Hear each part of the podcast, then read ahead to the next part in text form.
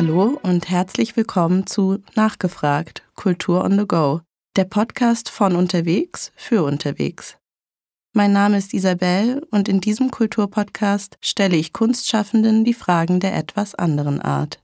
In Nachgefragt geht es um die großen Gefühle. Jede Staffel widmet sich einem Schlagwort, das gemeinsam mit den Gästen in jeder Folge neu erarbeitet wird. Sie kommen aus allen Bereichen und Ecken der Kulturszene. Theater, Film, Literatur, Musik, bildende oder Performancekunst. Und sie erzählen mir, eurem Host, ihre ganz persönlichen Geschichten. Wie wir alle wissen, liegt in der Kürze die Würze. Die Antworten, manchmal lustige, manchmal auch sehr ernste, liefern sie deshalb on the go, per Sprachnachricht.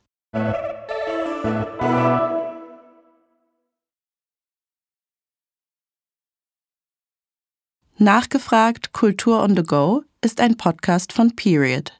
Das Magazin setzt sich mit den Themen Gesellschaft, Innovation, Kultur und Wissenschaft auseinander. Zwischen Wissenschaftsjournalismus und Gesellschaftsreportagen, Künstlerinnenporträts und literarischen Essays wirft Period einen neugierigen Blick auf die großen Fragen unserer Zeit. Mehr Infos findet ihr unter www.period.at.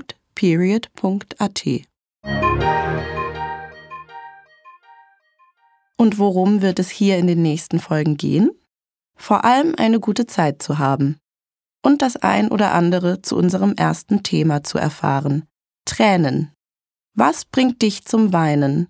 Diese Frage habe ich einigen Personen gestellt. Die erste Antwort kommt mit viel Humor aus der deutschen Hauptstadt Berlin. Hallo Isa, ich schicke dir jetzt gleich meine Sprachnachricht. Dieses nette Intro stammt von Emma Lilo Keller. Die Grafikdesignerin, die auch unter dem Namen Super Venus als DJ bekannt ist, verrät in ihrer Antwort, dass sie ein Ding für Menschengruppen hat, die zusammenkommen, um etwas gemeinsam zu tun. Aber nicht nur bei politischen Demonstrationen schießt es ihr die Tränen in die Augen.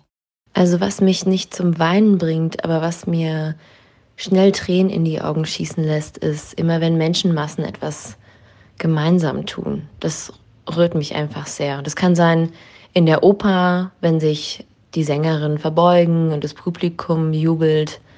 Das kann sein an öffentlichen Plätzen an Silvester, wenn alle gemeinsam die Sekunden drunter zählen und das Feuerwerk über den Köpfen explodiert.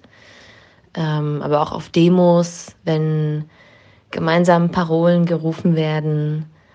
Ähm, es geht mir aber auch so bei Marathonläufen, also nicht, dass ich selber laufen würde, aber wenn die Läuferinnen an einem vorbeirennen und die Leute ihnen zurufen und Mut machen, unbekannterweise. Und ich glaube, es geht dabei darum zu sehen, wie eine Menschenmasse etwas gemeinsam tut. Also unbekannte Menschen für etwas zusammenhalten. Das, das schnürt mir die Kehle zu, muss ich sagen. Schon gewusst? Das Period-Magazin gibt es jetzt auch im Abo. Freue dich über zwei Ausgaben im Jahr, die direkt an deine Türschwelle geliefert werden. Plus, beim Abschließen eines Abos gibt es als Dankeschön von uns ein Goodie deiner Wahl obendrauf.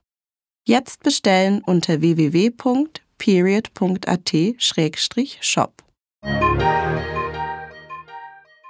Auch Denise Bourbon ist direkt zu Tränen gerührt, wenn es um verschiedene Formen des kollektiven Zusammenhalts geht.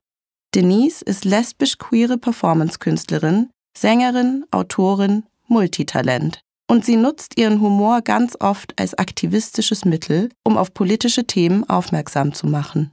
Da passt es ganz gut, dass mit der größte Grund, der sie garantiert zum Weinen bringt, irgendwie auch etwas Politisches hat. Ich weine weder oft noch äh, vor Leuten. Also ich halte es kaum aus, wenn andere Menschen mich weinen sehen.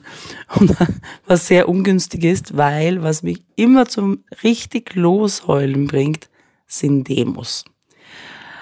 Demonstrationen. Ich kann es einfach nicht kontrollieren. Ich weine immer bei Demos, während die reden, so die Parolen schreien, das gemeinsames Losgehen so wie wenn ich mich umschaue, einfach, weil dass so viele Leute da sind, that's the cry point. Also so diese Solidarität. Dass Leute sich sammeln, um Solidarität miteinander oder für was oder für wen zu zeigen. Und was mir am allerpeinlichsten ist, ist, dass ich sehr stark mit meiner Unterlippe weine, so wie Kinder, so eine zitternde Unterlippe. so die Tränen habe ich irgendwie unter Kontrolle, das geht, aber die Lippe nicht. Und äh, ja, während die Maskenpflichtzeiten war das natürlich super, konnte ich immer hinter die Maske verstecken. Jetzt versuche ich es immer hinter einen Schal oder so zu verstecken, aber bei zum Beispiel 40 Grad Hitze, bei Pride, ist natürlich ein bisschen schwieriger. Ähm, weil natürlich Pride, so dass wir alle zusammenkommen, ist ja auch wahnsinnig berührend. And of course, my solidarity fetish uh, only goes as far as my own opinions and what I believe in. Natürlich, ich finde ja zum Beispiel Covid-Leugner-Demos nicht besonders berührend. Aber die Hare Krishna-Umzüge, das bringt mich immer, noch immer zum Weinen.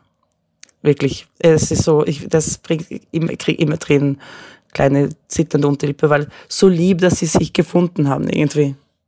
Hare Krishna also sorgt bei Denise für Pipi in den Augen sowie eine unkontrolliert zitternde Unterlippe. Doch wie soll kontrolliertes Weinen auch überhaupt gehen? Ein Widerspruch in sich, will man meinen.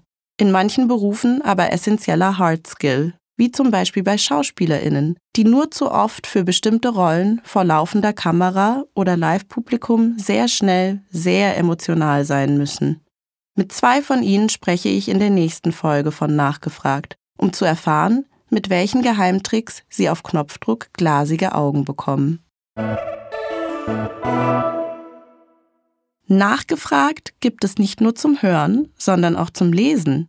Alle Antworten, die ich euch hier präsentiere, findet ihr auch in der neuesten Ausgabe des Period Magazins. Mehr Infos unter www.period.at.